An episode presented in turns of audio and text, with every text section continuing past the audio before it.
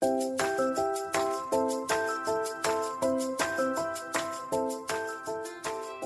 家好，欢迎收听慢条斯理，我是雪梨。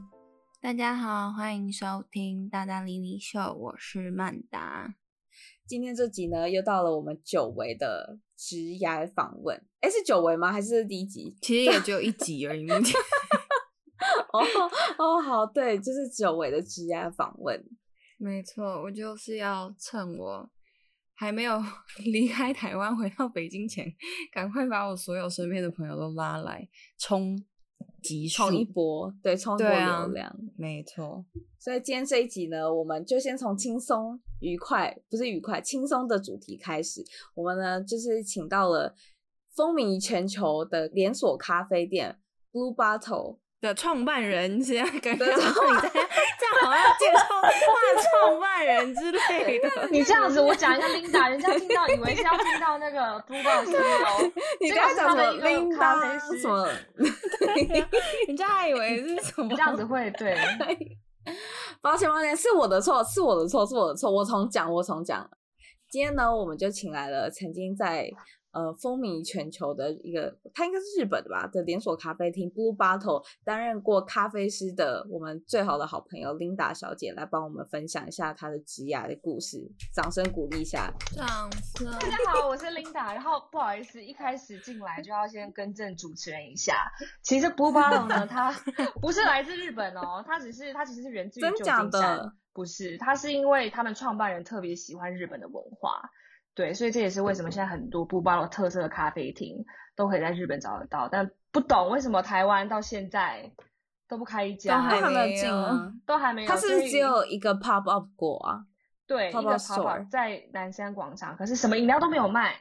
就只有卖一些周边的产品，然后跟那种罐装的那种氮气的冷萃咖啡而已。哦，是哦，对。不过我本人呢，有过去帮忙过，因为曾经毕竟在美国的时候，在那边当过咖啡师，然后里面的台湾的 barista 就认识我，所以他们那时候来台湾开这个 pop up 的时候，就有请我过去稍微支援一下，对，因为他们就有邀请了他们之前的冠军咖啡师来台湾，就是在第一二天的时候有手冲咖啡给大家喝，所以我稍微去当个小小助手，然后回味一下以前当咖啡师的生活。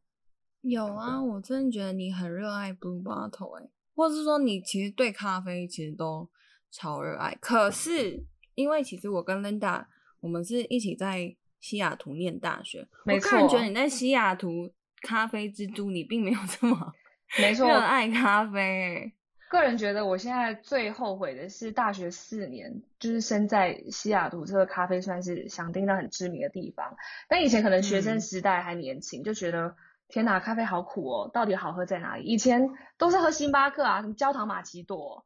糖要甜到不行的那种，甜到不行，不然就是摩卡那个巧克力糖浆加越多越好，啊、就是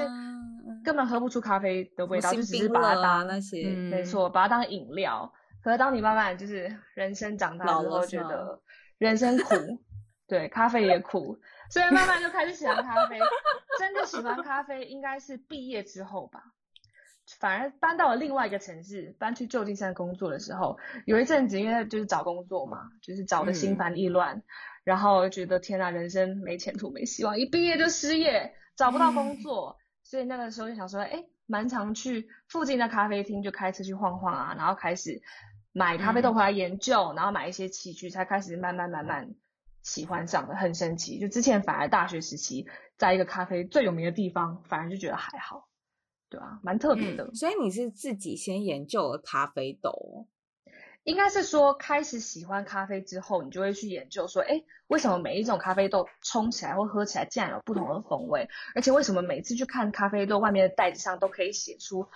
柑橘啦、莓果啦、巧克力、啊、可可、黑糖什么的？对，这种味道到底是怎么尝出来的？或者是到底是经过怎么样的烘焙、怎么样的程序，可以弄出这种不同的风味？然后你开始就会想要去。研究它，所以应该是说，真的开始喝黑咖啡，然后自己开始研究之后，才会去上网找说，哎，什么样产地啊，跟烘焙方法会影响咖啡的风味。对，所以就是也是一步一步误打误撞，然后后来甚至到 Blue Bottle 当了咖啡师。那你为什么会选择去 Blue Bottle 啊？就感觉起来大家应该会选星巴克才对。对，因为最大的连锁嘛。但那时候说来也蛮奇特的，因为在毕业后就是大家要找工作嘛。可是其实我在找工作跟回台湾之前有一个 gap，就是刚好因为我那份工作它不算是 full time，它算是实习，所以那个期间也结束了。嗯、所以那段时间就想说，哎，找个工作做好了，因为总是要赚点钱嘛。然后应该说之前在西雅图还是学生的时候，一直就有的那种在。咖啡厅打工的憧憬啊，觉得哦会不会哪一天有什么帅哥客人来，或者是每天在那边 咖啡厅跟你 Good morning 啊，坐在那边看帅哥啊，多开心！我看了也开心，不用泡咖啡我也开心，或者是那种整个咖啡厅的气氛啊，闻着那种咖啡香上班啊，就会有那种梦幻的憧憬。可是之前因为还在上学的时候，就是好像也没有时间，就是真的去打工，刚好趁着这个 gap。然后我就想说，好，那不然我既然慢慢最近开始爱上咖啡，那不如就直接去咖啡厅工作，应该可以学更多跟咖啡相关的知识跟技巧，然后才开始去投履历。但 Blue Bottle 其实我必须老实说，那时候投我完全就是纯粹是玩票性质，因为想当然了嘛，就是咖啡界的 Apple，哎，就是这种东西我完全没有经验，我又是台湾人，也不是美国人，怎么可能会？受到青睐呢，可是还是保持着就是可以试试的心态，还是投了。嗯，那除了 Blue Bottle 以外，我还有投别的，Starbucks 也有投，结果反而 Starbucks 没有回复我，很特别。然后还有还投了另外一个，其实是我也有上的，是 Fields Coffee，就是在加州也还蛮有名。那个其实我有上，可是那个上了之后拿到 offer 之后，我就拿到 Blue Bottle 的第一个面试的邀请，然后因为几天就要回 Fields 嘛，可是就想说。就是都拿到 Blue Bottle 这个，虽然是只是第一阶段的面试，还是想试试，所以那时候我就先回绝了另外一家，然后才去 Blue Bottle 那边面试。对，嗯，我好奇那时候投履历的时候，你要说自己会咖啡的什么吗？还是你就只是投说有兴趣，interested，就我很喜欢咖啡这样。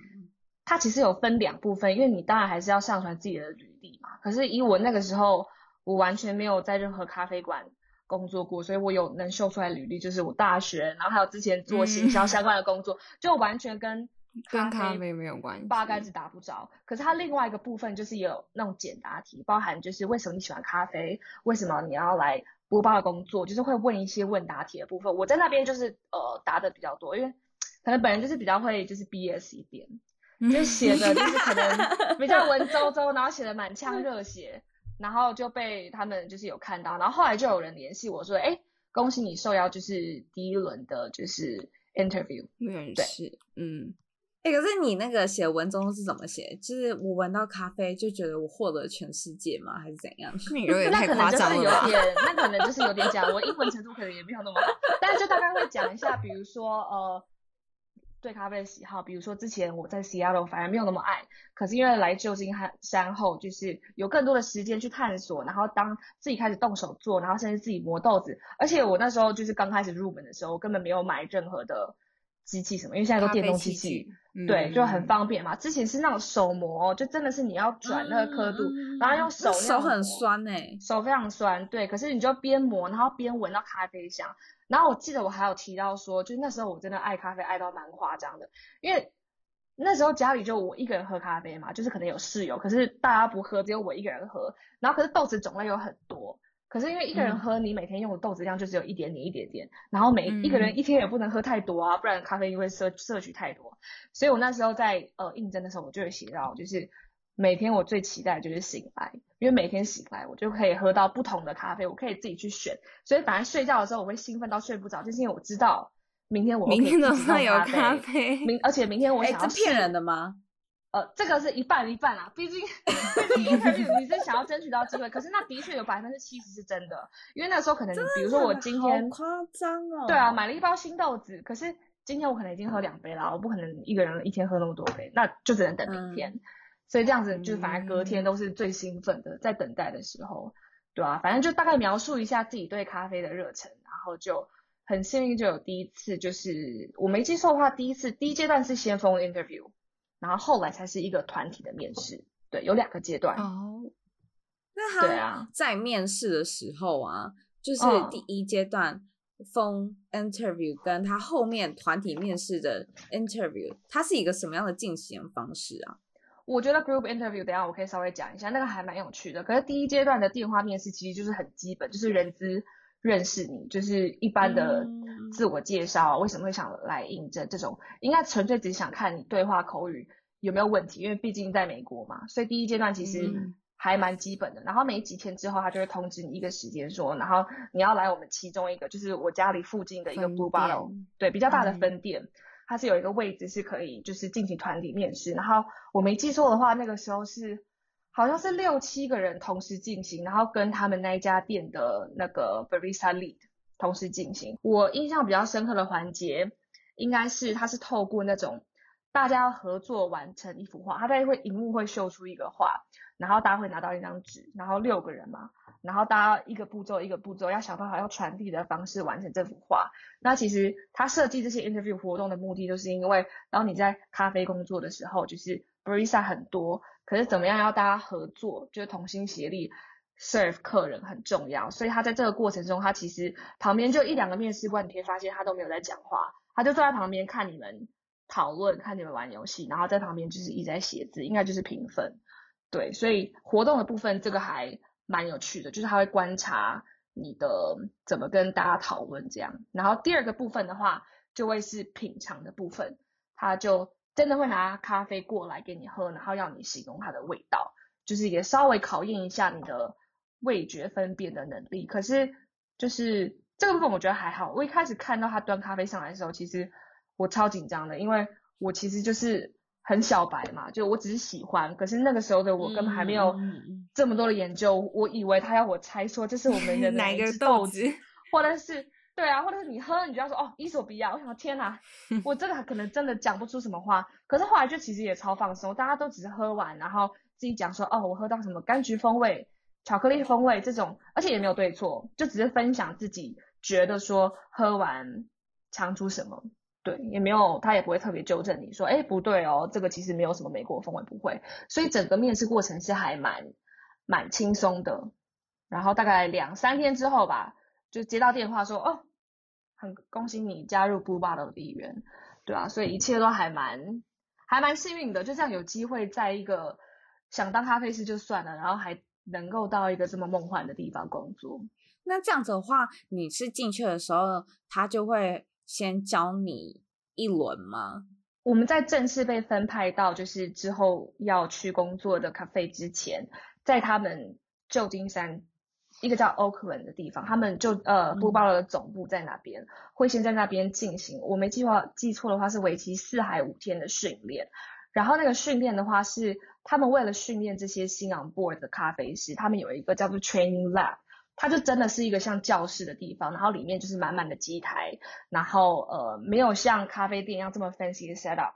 但是所有该有的器具都有，因为那就是专门训练人的地方。嗯、他们甚至还有 offer 一些课程，是你可以缴二十三十块美金，然后假日的时候他有那种手冲课，也会在他们那个 training lab 进行。但通常那边就是所有 Blue Bottle Barista 的诞生地，就是源自于那边。然后有有有一个为期四天的全天的训练，还蛮特别的。因为四天你看哦，就是你现在去咖啡厅看到，就之前如果有去过 Blue Bottle 的话，他们就是很。熟悉的这样服务客人嘛，所以其实短短的四天，你要学会一切就不太可能。就是呃，因为要学东西有很多，包含手冲，还有怎么样拉花，还有怎么样操作那个贵贵的咖啡机台，然后怎么样应对客人，还要学咖啡的知识，所有东西都要在四天里就是接触到，所以其实还蛮多东西要吸收的。所以我会说，真的，你实务经验来说的话。还是在边开始工作边服务客人的时候，就是边做边学是最快，而且因因为一定会出错嘛，然后你又会紧张，嗯嗯、对，所以我觉得边做边学反而是最快的。那你那四天，我记得你跟我讲过，说你每天都疯狂喝咖啡，喝到头痛，是不是？因为从早喝到喝到晚，对，那也是蛮蛮新奇的一个经验，因为就是。你现在进来了嘛？进来后你就不能像面试一样随便形容那些咖啡风味。之后你要去咖啡实际服务客人的时候，你是要真的可以讲出那个产品的特性，你甚至是要背起来的。所以那个时候就是包含你在边操作边拉花的时候，那个咖啡你其实你都是可以品尝。那等真的 tasting 的时间的时候，那个是又是非喝不可。然后可能就我之前虽然很爱喝咖啡，可等真的开始 training 之后，你一天要摄取这么多咖啡，就我印象很深刻。那个时候我是喝到一整天的训练，我可能下午两三点的时候，我会手会发抖，就是因为喝咖啡，就手会稍微微微抖，就是会有点心悸，就是咖啡因可能摄取太多。可是后来等你真的开始工作后，因为其实就 Blue Bottle 其实在那边工作福利也是蛮多，包含就是饮料你自己都喝到饱。其实你到后来，你就是身体会慢慢习惯这样咖啡因的含量，就只有大概前一周 training 的时候会那样子，然后之后开始在咖啡厅工作后，就算每天喝个两三杯，可能也可能也没事。对，就是身体就自己就慢慢习惯了。对啊，嗯，那你之后。后来就是那四天过后之后，你就直接 on board 了吗？那你 on board 之后啊，你有遇过什么特别有趣或者是特别像 OK 的客人吗？有，我觉得有趣还是占大多部分，而且我觉得这个也是可以提到，我觉得美国跟台湾那种咖啡厅文化还蛮不一样的地方，因为我那时候还蛮幸运的，我。在 Blue Bottle 虽然只有短短不到一年的时间，只有大概半年吧，可是我就有机会在这几个月待过它两个不同地点的咖啡，一个是在我家附近那种社区式的，所以可能来的大部分都是旁边公司的人，或是真的就是那个 community 的住户之类，对，居民。然后另外一个是在比较大的一个比较算是呃南部旧金山比较核心、矽谷核心地带的地方，所以大部分是比较多观光客啦公司，所以我觉得。感受是还蛮不一样。然后刚刚提到就是跟卡台湾咖啡厅或是我自己咖啡厅消费的经验最大的差别是，我觉得 Blue Bottle 它很重视跟人之间的互动。比如说像我们之前都是学生的时候，我们不是也很常去学校图书馆或者学校附近星巴克，星巴克对，买咖啡。那、嗯、那时候可能就是点了旁边等，叫你的名字就走，就是大部分就是这样子嘛，就是你就是等那个杯子上面画个爱心这样，对，画个爱心或画 画个笑脸。可是当我在其中一家，就是我家附近那个比较多居民那个来的咖啡厅的时候，我也是慢慢慢慢受到其他 barista 的影响，是你是真的会跟常客变成朋友，而且他们来，他们在旁边等，他是会去看你在那边手冲，或者是问你问题，是你是要去跟他交流的，不是说你的工作就是哦 barista，我可能在后面做咖啡，我就做自己的咖啡，然后不跟人互动，就这边是你真的很讲究，你除了要面带微笑之外，你还要好好跟人的互动。然后甚至是有时候常客走进来，有些很厉害的 barista，他甚至是会记得喝对，会记得他。然后人多在排队的时候，他可能就已经先跟后面的人讲说，哦，这个人他有个燕麦拿铁。等他来结账的时候，他付完钱，后面 barista 就端给他。所以我觉得他们的服务是真的是很到位，会让你觉得说很有人情味以外，是你真的是这里 barista 是有记得你。但是这个可能是我们自己之前是学生，自己去咖啡店消费的时候，你根本不会想到这些。或者是也没有受过这样待遇的，所以我觉得这个还蛮特别的。嗯、我觉得我算还蛮幸运的吧，就是没有到什么太夸张或者是太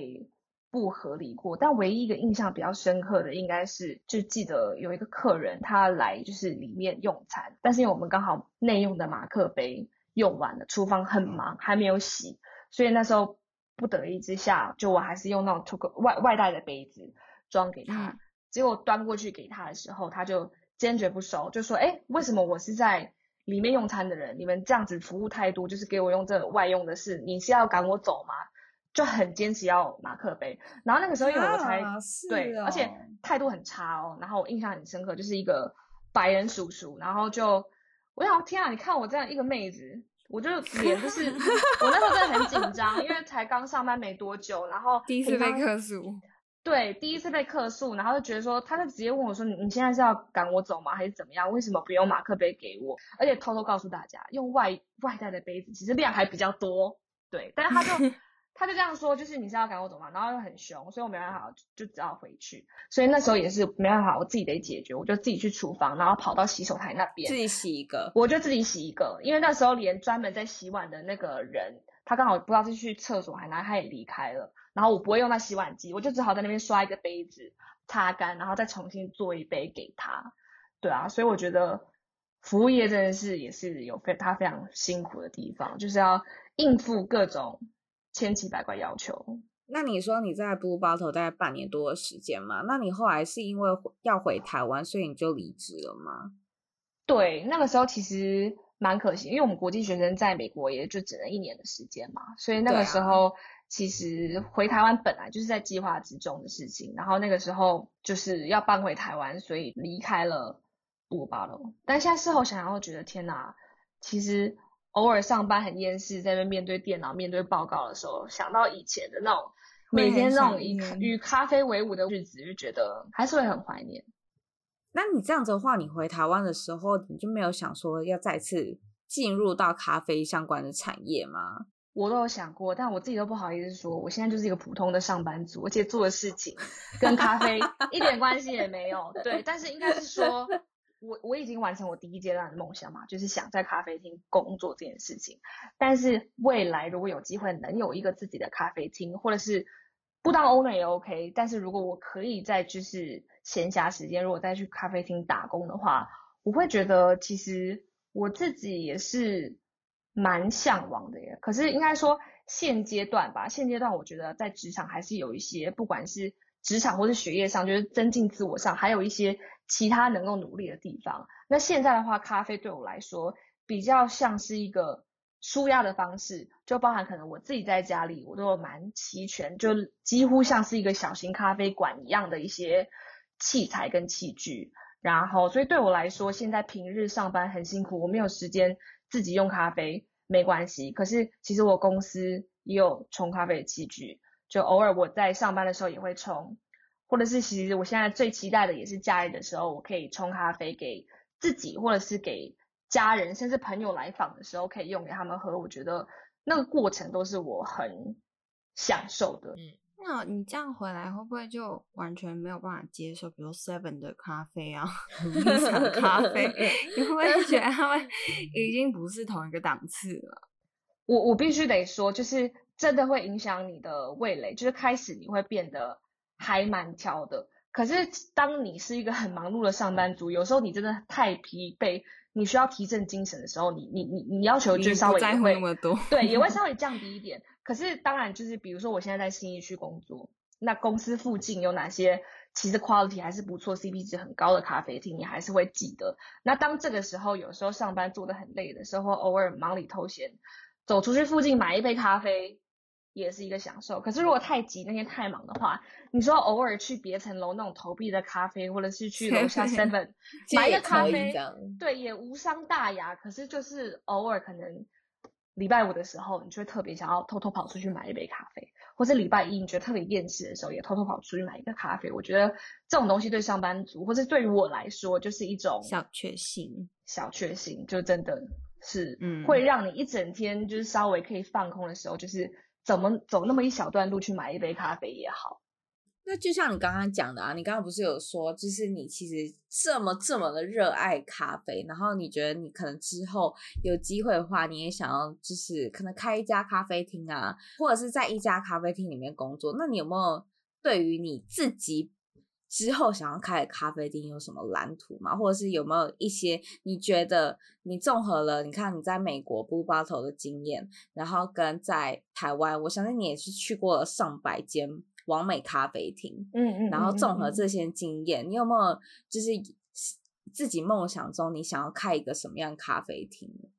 有，我其实这个问题我真的想了很久，而且应该说，我觉得不同阶段的时候，你的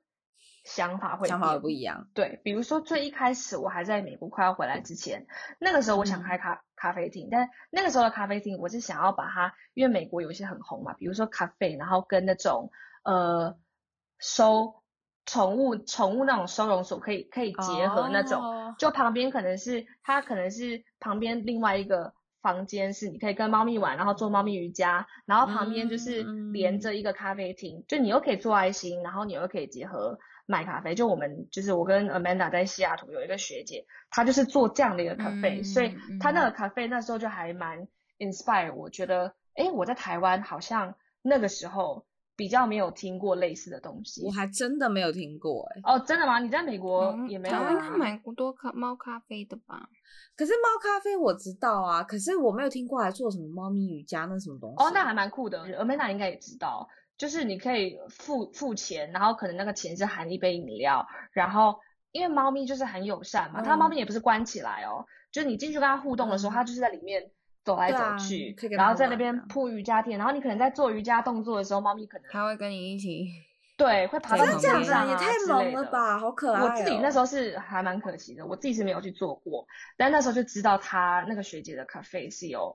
提供这样子的课程，就还蛮还蛮有趣，就一定会吸引很多猫奴啊，然后这样一定也会带动咖啡厅的生意，嗯、就是都会消费买个咖啡嘛，或者吃个甜点。那个时候的想法是那样子，可是当你回来之后。就我这么爱咖啡的人，就是除了自己在家里用以外，一定到时候不管是去旅游的时候，或者是平常假日的时候会去会去探索嘛。那其实我自己的心得是，现在好像被那种网美网红文化，就是那种推崇之下，我会觉得好像现在越来越多地方它只重环境。可是你说对于、嗯、对拍照食食品或者是咖啡的品质本身，嗯、或者是食物本身好不好吃，他就没有那么重视，因为可能对他来说，他觉得消费者要的是在那边 摆拍，然后用的很 fancy，然后很多花花花草草之类的。嗯，对。但我觉得的确可能每个人的要求或者是文化不同，但是像现在这个时候的我，可能我自己想要开咖啡厅厅的话，我就会觉得说，可能因为我自己。在咖啡厅工作过，我会对于饮品的要求或者是咖啡的品质，我觉得要有一定的水准。然后再来是，如果我自己也蛮喜欢就是做甜点的，那做甜点我知道怎么做，我知道配方，那我知道食材我会有什么样的要求，或者是呃为了搭配这一款风味的咖啡，它适合配怎么样甜点，就其实这都不一样，就有点像什么样的酒配什么样的海鲜或是肉类这样，或者是什么样的酒配什么样不同呃品种的 cheese。这其实跟咖啡一样，对，所以我觉得对于我现在的我来说，我觉得环境漂亮的当然一定还是要有。可是我觉得除此之外的话，是真的要让客人知道说，原来好喝的咖啡跟 Seven 跟星巴克喝起来真的不一样，这才是重点。不然比如说咖啡叫黑金，就凭什么一杯卖两三百就不懂。但是我我是觉得，如果我今天有了咖啡的话，我是要让客人知道它是有这样的价值，不管是透过环境，或者是我提供的食品饮品。或是我给的服务也好，就我会希望这是客人能够感受得到的。嗯、然后我一定要再讲到，就是另外一个 idea 是，之前我想要把它跟就是猫咪或动物这样比较可爱亲密的东西做结合嘛。嗯那因为回来咖呃回来台湾之后，就可能本人生活也过得五光十色一点，我会觉得说五光十色。早上开咖啡厅，可是没有人晚上在喝咖啡，啊。晚上开 bar，晚上喝咖啡怎么睡得着？没关系，晚上我们让你喝你能睡着的。所以早上喝咖啡，晚上就可能风格一变，灯光调一暗，那就是个 bar 啦。所以我觉得这种复合式的东西，嗯，我自己是蛮喜欢。不管是酒吧跟咖啡店的结合，或者是像现在也很多是。不同产业的结合，比如说今天是一个 baking 的教室，他有卖咖啡，或者是画画的工作坊，他有卖咖啡。其实我觉得光咖啡跟甜点这个东西，它是可以跟很多东西被配在一起的，它很多元化。对，所以我觉得这也是在台，我觉得台湾就是咖啡厅的密度很高，可是你要怎么样把自己做出区别，对，区别性。还还蛮重要，因为可能刚刚我讲到咖啡跟酒吧的结合，可能现在也不下十家，也非常多嘛。台湾呃台湾也非常多这种结合，所以你要怎么样做出一个你比较特别的地方，或是你真的有一个你的招牌，我觉得这些都是假设我之后有这个能力跟机会从事这个事情的话，就是是我需要好好思考的。到时候希望两位要记得来拜访啦，一定会有免费的饮料。整集就是等这些。那你们要来早上的部分还是晚晚上的部分都欢迎。可是我现在调酒没有还没有很熟悉，所以如果要晚上的部分的话，可能要请人就好的啊。对，对啊，请人就好啊。晚上我是自己要去玩，然后晚上还在那边 serve 大家干嘛？我就早上工作，啊、晚上喝酒就刚刚好。我就负责早上的部分就好了。你就早上顾好就好了。天哪，我觉得现在上班族只要讲这些就觉得好开心哦，就觉得做做梦也好，只要不要坐在电脑前面，我觉得好像都很开心。而且我其实个人觉得没有所谓好喝的咖啡或者是最好的咖啡店。我觉得咖啡这种东西，就是它真的没有所谓对与错。你只要自己喝的好，你如果觉得星巴克就好，星巴克好喝，那我觉得很棒。就是它，我觉得咖啡有达到你要的目的，不管是提神，或者是放松，嗯、或者是纯粹你把它当个饮料，我觉得有达到你的目的就好。或者是你去图的是一个安安静静一个午后，你可以去喝杯咖啡，看本书。就我觉得每个人对于咖啡的目的跟咖啡这个饮料它要达成什么样效果的想法是不同，所以我觉得只要自己喝的开心最重要，嗯、然后自己知道自己喜欢什么样的咖啡，这样子你不管去任何地方，北中南，甚至出去到国外，你都可以在一个新的咖啡的时候跟咖啡师讲你想要的感觉，因为有些人不懂嘛，可是你可以形容啊，你可以最简单就是我不要酸。或者是我比较喜欢，我每次都讲这个。我爸爸妈妈也是，就是我比较酸，不喜欢酸，因为我不喝酸的咖啡，而且我我有一阵子，就是我刚出社会的时候，我很喜欢喝美式，可是我不知道为什么，嗯、就是过了那个时间，大概只有半年吧，我就喝不了美式，我就觉得美式我不喜欢它喝完它在我嘴巴的那种有点那种涩涩的感觉，苦涩苦涩的感觉，所以我到现在我就是都只喝。拿铁，可是我就是是喝那种浓缩，然后可是它只加个一分或两分的奶。那我会建议你，对不起，职业病，我会建议你，如果 你不喜欢就是奶味太重的话，因为其实大家一定会觉得，为什么拿咖啡饮品要这么多名字？又是卡布奇诺，又是拿铁，对啊，又是玛奇朵。对，其实它所它的差别就是在于它浓缩的量跟牛奶的成分。那如果像雪梨刚刚提到说。拿铁应该是奶最多的吧？对，拿拿铁其实它是奶最多的，嗯，所以如果你是比较想要提神，然后你不想摄取这么多奶的话，其实你应该点的是卡布奇诺。卡布奇诺的浓缩的含量会是拿铁的 double，然后它的奶量也没有这么多。哦，真的哦？对，然后再来，如果另外一个版本就是更小版本的卡布奇诺，就是 flat white，但 flat white 台北、嗯、台湾好像。比较少一点，它就是 flat white 就是跟卡布奇诺是一样的浓缩的量，可是它奶又更少，所以在美国来说的话，嗯、大中小来看的话，会是拿铁、卡布奇诺跟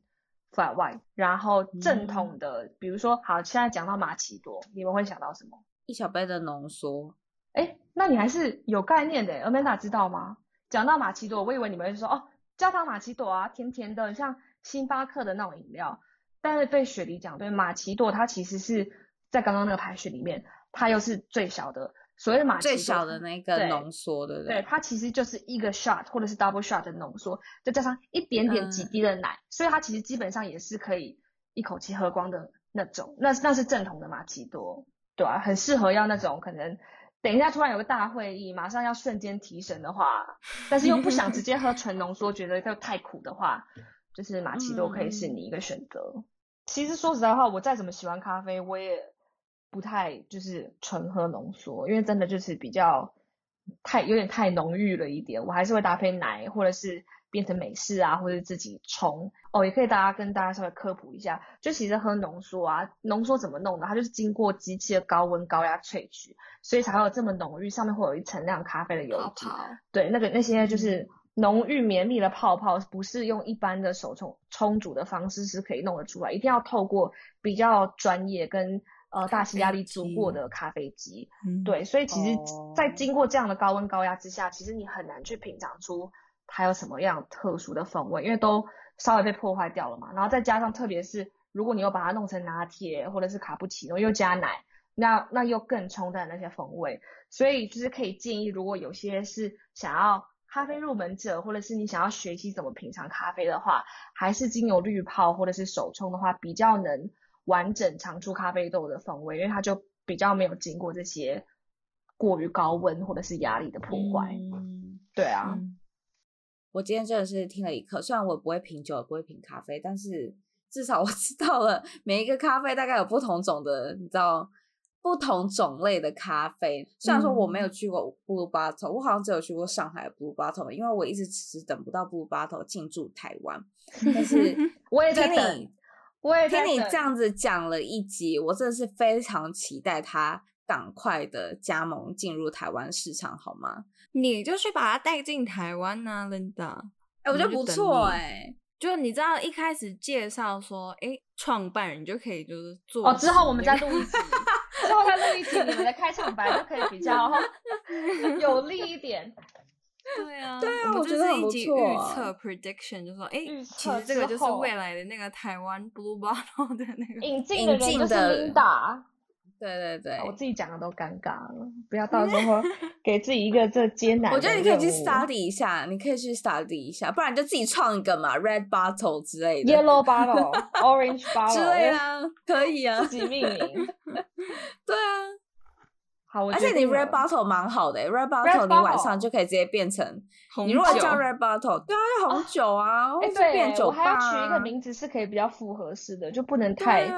专门 是，不能太咖啡，对，又不能太文青，又不能太玩乐性质。好，哎，命名也是一个学问诶。好，我觉得 red bottle 蛮好的。努力没有，我的目标不是 bottle 高，我 的目标是第一目标应该是要先看可不可以吧。不巴了，或是他们愿意考量台湾这个宝岛市场，对，可以考虑来开个咖啡。好，那今天非常感谢 Linda 来跟我们聊她对咖啡的热爱，真的是蛮热爱的。对，对我的荣幸，感谢邀请。有想要喝我的咖啡的人，可以跟。Shirley 跟 Amanda 说，还要 subscribe 他们会把他正式的那一家店，就是可能过了两三年，Red Bottle，Red Bottle，对，Red Bottle share 给大家。没错，你只要说你有听 Podcast，打九折，打九折，打九折。之后如果慢条斯理要办抽奖，哎，我觉得九折太少了，我觉得你应该打个七折。七折，哎，我是这样是帮你们，对啊，然后然后是用我的折扣，然后帮你们来的，这样对吗？对，可以啊，可以，可以，可以，为了你们，我觉得 你们说一就是一，说二就是二，可以，对，没错，拿着自己去兑换，对，拿着这一集跟要有 follow 才行。好啦，谢谢 Linda，那我们。每周都会上新，我们就下周见啦，拜拜，拜拜，大家拜拜。